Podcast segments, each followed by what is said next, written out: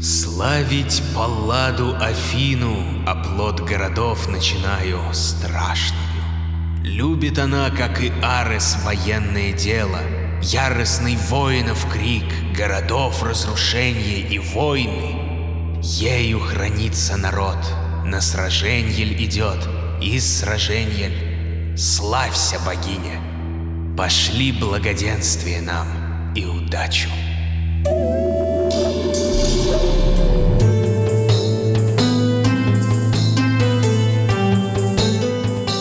Всем доброго! Приветствую вас в подкасте «Мифы» от студии Терминвокс.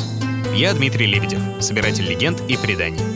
В этом подкасте мы с вами узнаем, во что верили люди в древности и во что некоторые верят до сих пор. Каждый сезон будет посвящен разным народам и культурам. Сейчас же мы говорим о преданиях эллинов, о богах Олимпа, о мифах и легендах Древней Греции.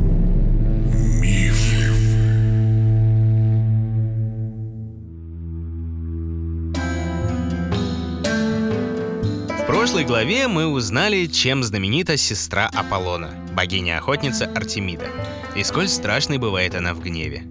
Чего стоит один только миф о Необе, который мы так и не успели рассказать.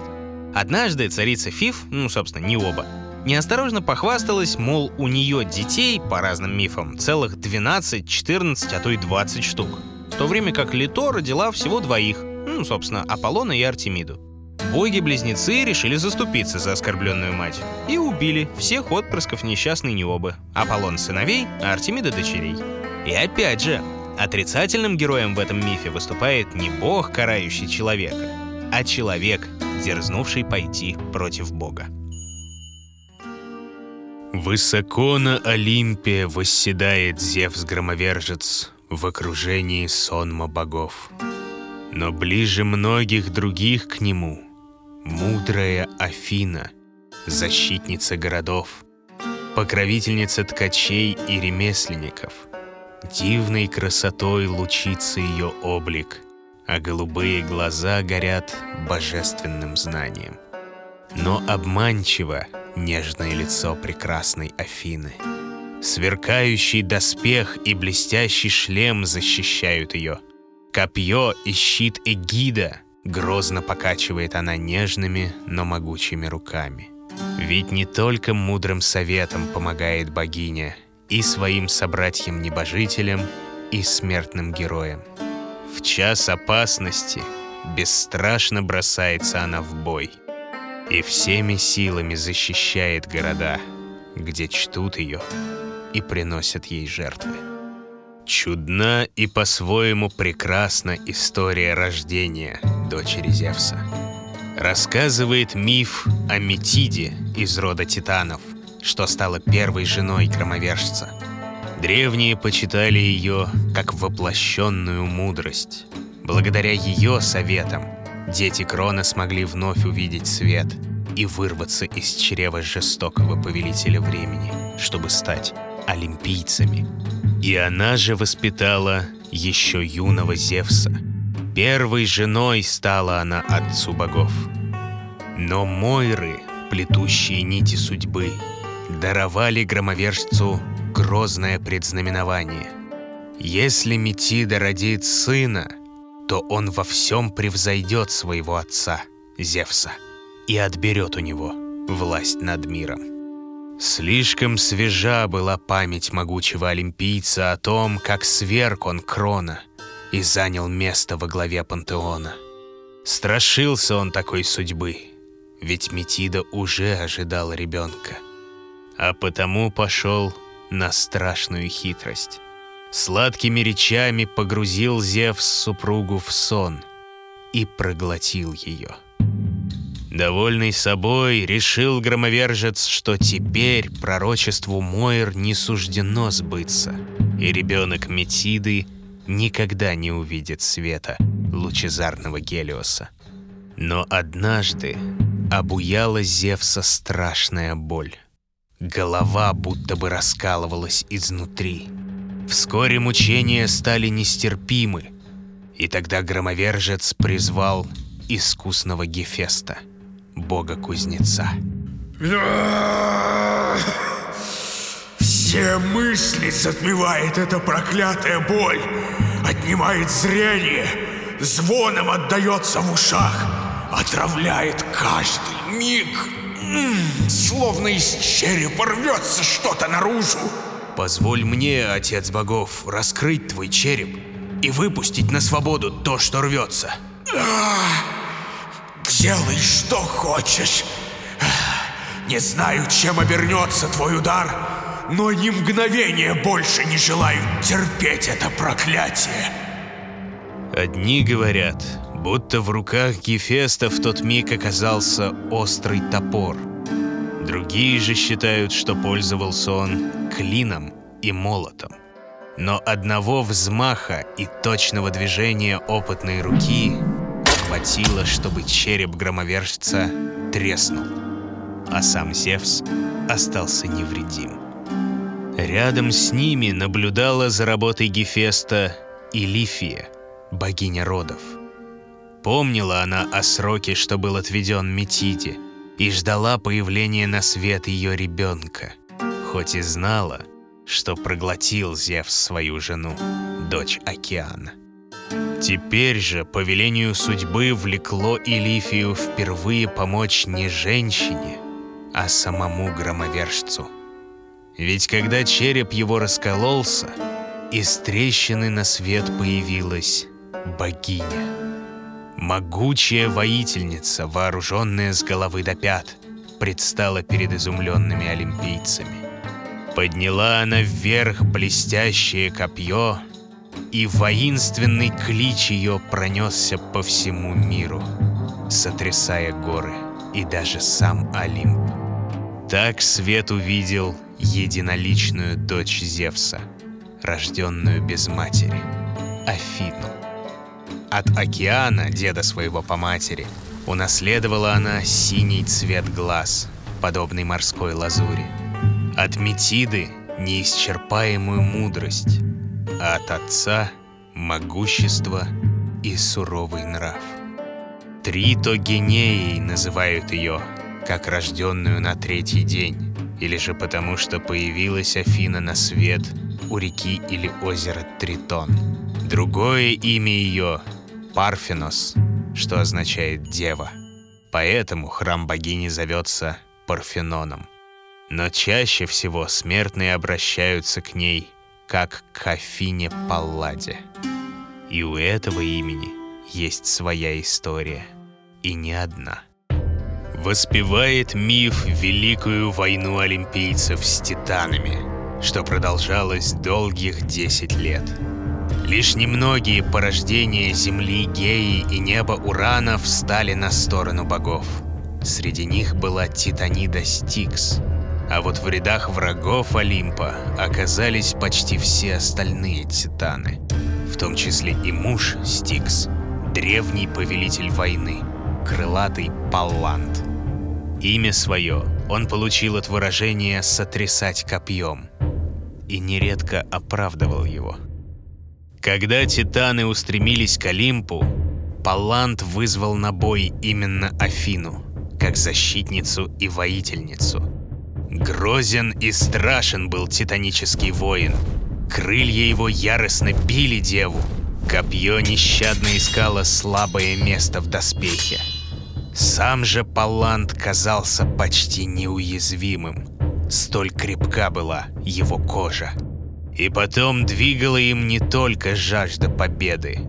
Собирался неутомимый враг после поражения богини овладеть ею. Но как ни старался Титан одержать верх, Афина твердо стояла под натиском ударов. И, наконец, измученный Палант рухнул на земь, тяжело дыша, хоть и сохраняя остатки жизни в груди. Тогда Афина вырвала крылья из его спины и повесила себе за плечи, а с еще живого Титана содрала непробиваемую кожу, чтобы обернуть ею свою эгиду. Вот уже который раз нам встречается это любопытное слово «эгида». На самом деле это нечто вроде доспеха или даже скорее накидки из козьей шкуры.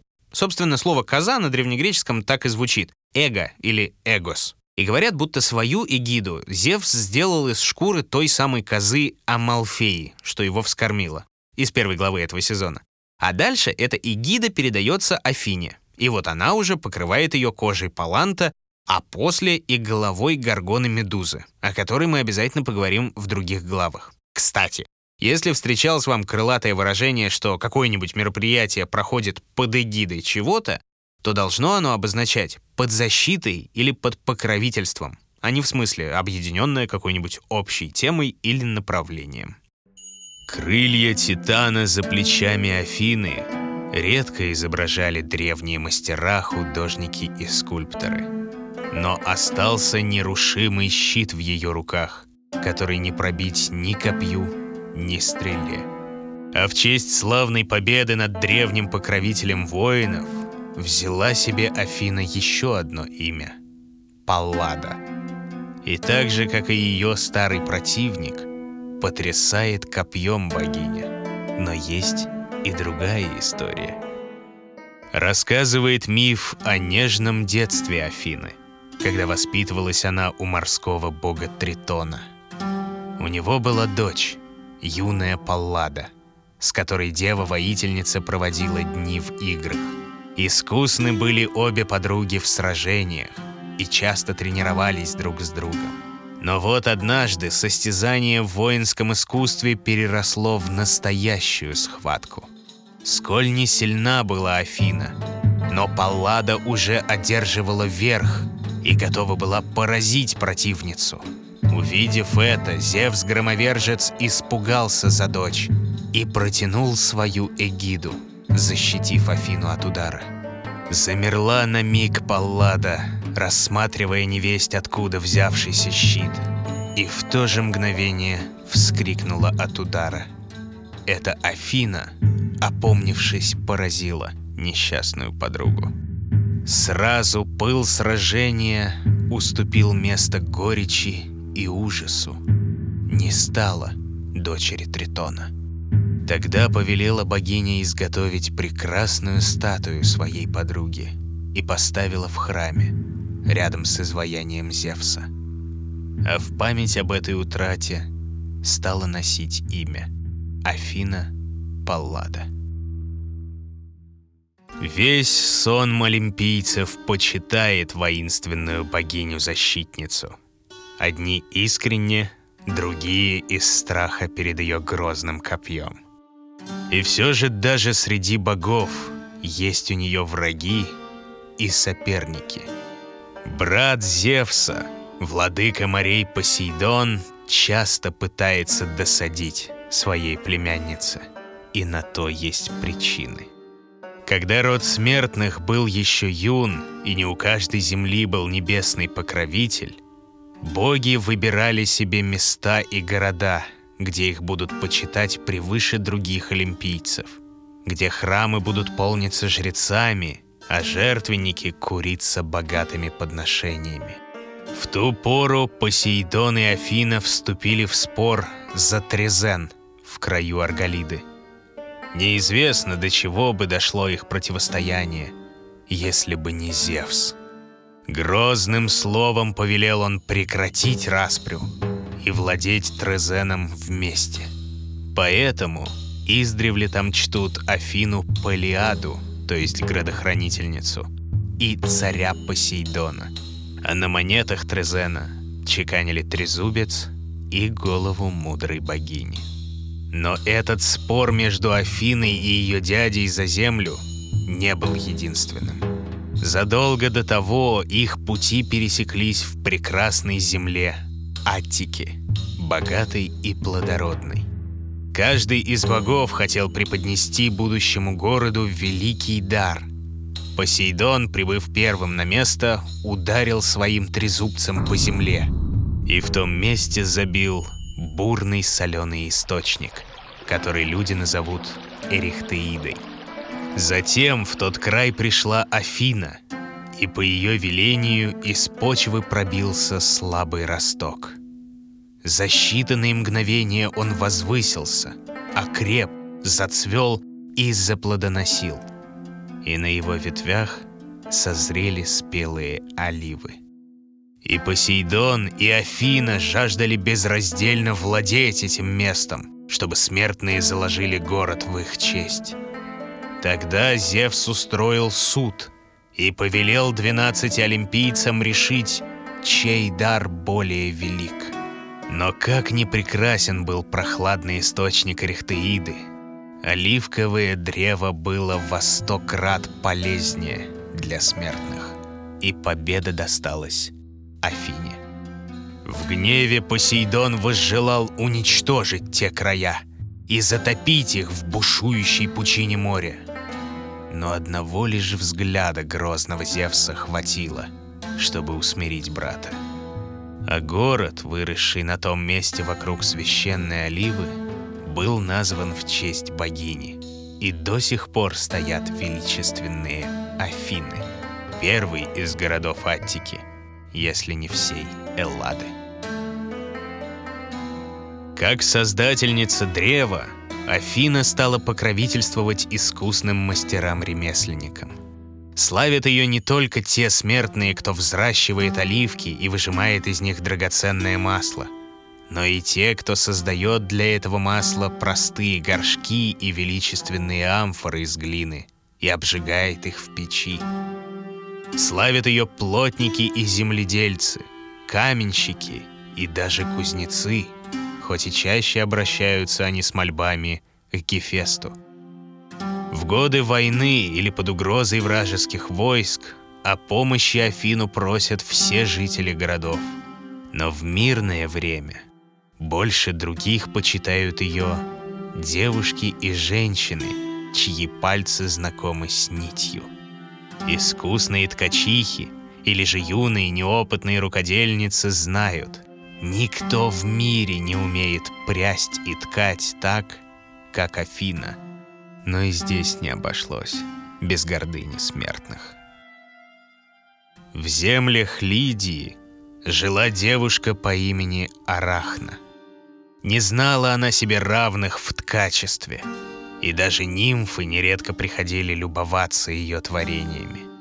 Рахна умела прясть нити, тонкие и воздушные, будто туман, прозрачные, словно воздух, а из них создавала невероятные по своей красоте полотна.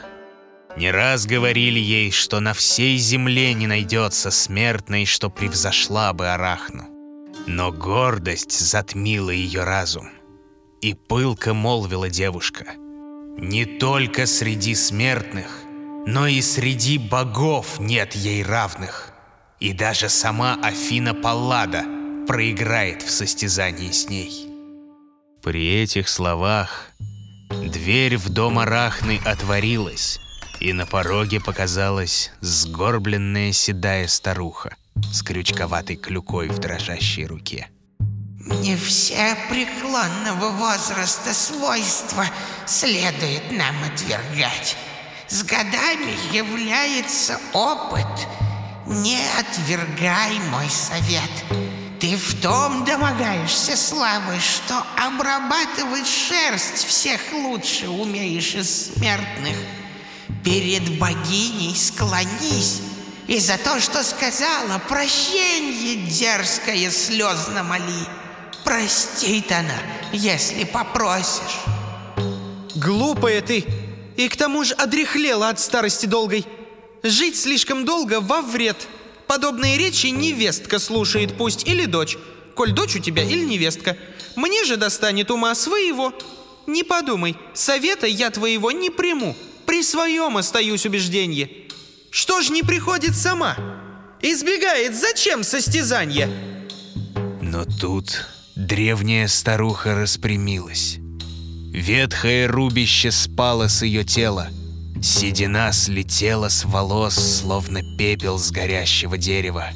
И на месте незваной гостьи встала ослепительная Афина. Все девушки в ужасе бросились из дома. И лишь одна Арахна все так же стояла у своего ткацкого станка. Не страх мешал ей бежать и просить прощения – Гордыня заставляла стоять на своем и упорно продолжать требовать поединка. И та же гордыня не давала ей понять, что страшная участь ожидает девушку. Гневом пылало лицо Афины, но с достоинством согласилась она принять вызов смертной. Арахна и впрямь была искусна. На своем полотне выткала она многих олимпийцев и многие сцены из их жизни. Богиня же изобразила свой спор с Посейдоном за город Афины. Выткала она источник, что переливался на полотне словно настоящий, и будто бы колышащееся на ветру оливковое дерево. По краям же своего творения изобразила богиня сцены человеческой гордыни и божественной кары. Были там Гем и Родопа, брат и сестра. Так сильно любили они друг друга, что называли себя Зевсом и Герой – за это были обращены они в горы. Была царица Пигмеев, которую Гера обратила в журавля. Была царевна Антигона. Посмела она молвить, что ее волосы прекраснее волос Геры, и за это богиня Олимпа превратила ее в птицу. В четвертом же углу изобразила Афина дочерей ассирийского царя Кинира. Девушки состязались в красоте с супругой Зевса – и стали всего лишь ступенями к ее храму. Совсем другие сюжеты отразила на своем полотне горделивая Арахна. Из-под ее руки выходили боги высокомерные, слабые, подверженные человеческим страстям, и презрением была пропитана ее работа. Когда поединок завершился, Афина осмотрела работу противницы – не могла она не отметить, что искусно Арахна, но тут же уничтожила ее творение за хулу на бессмертных олимпийцев. Позор пал на голову горделивой девушки. Не желая жить с ним, набросила она себе на шею петлю и готова была проститься с миром. Но Афина пожелала иначе и уготовила сопернице куда более жестокую судьбу. Приказала она Арахне жить дальше и вечно помнить о своем позоре, занимаясь любимым делом – ткачеством. И, удаляясь, ее окропила гекатиных зелий соком, и в этот же миг, обрызганы снадобьем страшным, волосы слезли ее, исчезли ноздри и уши, стала мала голова, и сделалось крохотным тело. Нет уже ног. По бокам топорщатся тонкие ножки. Все остальное — живот. Из него, тем не менее, тянет нитку арахна. Паук продолжает плести паутину. Проклятие Афины пало на Арахну и на всех ее потомков. Собственно, почти все паукообразные восьмилапые и плетущие паутину по науке так и называются — арахниды. Ну, а есть еще пара версий этого мифа. Например, что вместе с арахной превратили еще и ее брата Фаланга. Он стал фалангой или сальпугой. Отвратное такое многоногое чудовище, очень близкий родственник паука, живет в каких-нибудь пустынях и степях обычно. А еще по одному мифу, сын Арахны изобрел веретено — чтобы ткачихам всего мира было легче создавать нитки из шерсти. Многими достоинствами славится Афина Паллада. Ее воинственность и мастерство битвы сравнимы с мирным искусством творчества и ремесла. Ведь прекрасные учителя были у нее. От самих древних циклопов, что когда-то ковали для Зевса перуны и молнии, Познала она науки и ремесла. И не она одна.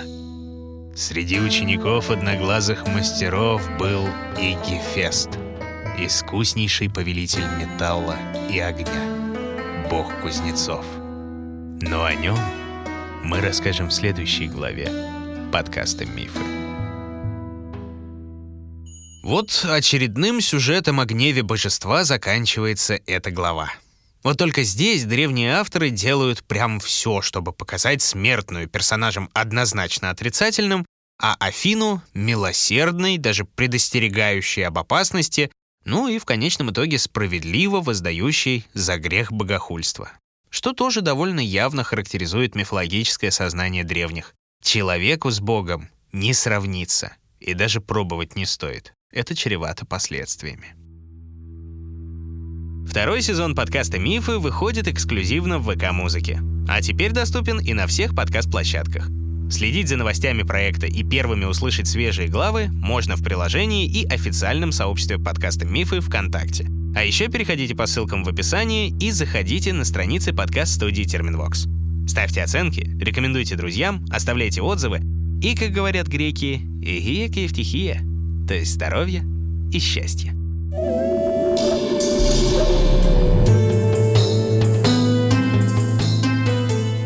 Автор и ведущий Дмитрий Лебедев. Звукорежиссер Полина Бирюкова. Дизайнер Елизавета Семенова. Музыка Полины Бирюковой. Научный консультант София Давыдова. Продюсеры Дмитрий Лебедев и Кристина Грижановская. В эпизоде использованы цитаты из гомеровского гимна «Кафине» в переводе Викентия Викентьевича Вересаева и из «Метаморфоз Овидия» в переводе Сергея Васильевича Шервинского.